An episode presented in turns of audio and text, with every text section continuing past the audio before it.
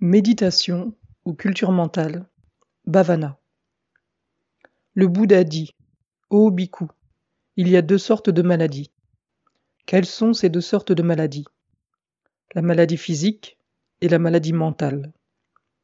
Il semble qu'il y ait des gens qui ont le bonheur d'être exempts de maladie mentale pendant un an ou deux, ou même pendant cent ans ou plus.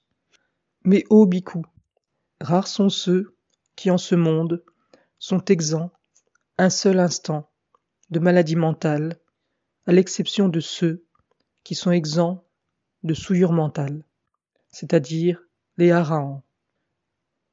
L'enseignement du Bouddha, particulièrement sa voie de méditation, vise à procurer un état de parfaite santé mentale, d'équilibre et de tranquillité.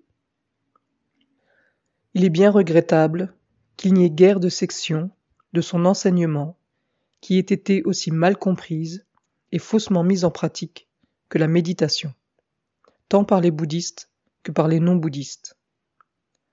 Dès que le mot méditation est mentionné, on pense à une évasion des activités quotidiennes de la vie, à l'écart de la société. La véritable méditation bouddhique ne signifie nullement ce genre d'évasion.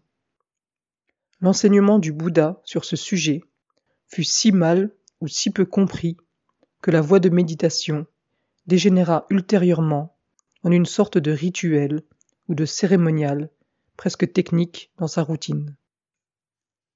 Beaucoup de gens s'intéressent à la méditation ou au yoga dans le désir d'acquérir des pouvoirs spirituels ou mystiques comme le troisième œil que les autres ne possèdent pas.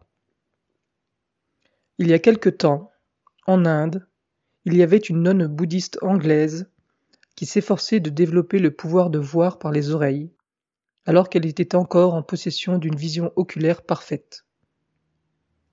Des idées comme celle-ci ne sont que perversions mentales.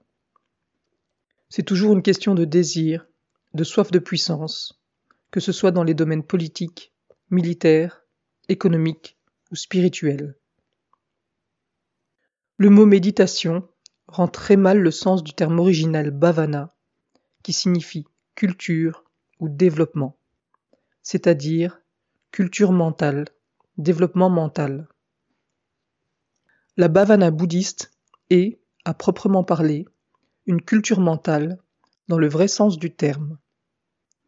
Elle vise à débarrasser l'esprit de ses impuretés, de ce qui le trouble, comme les désirs sensuels, la haine, la malveillance, l'indolence, les tracas et agitations, les doutes, et à cultiver les qualités telles que la concentration, l'attention, l'intelligence, la volonté, l'énergie, la faculté d'analyser, la confiance, la joie, le calme, conduisant finalement à la plus haute sagesse qui voit les choses telles qu'elles sont et qui atteint la vérité ultime, le nirvana.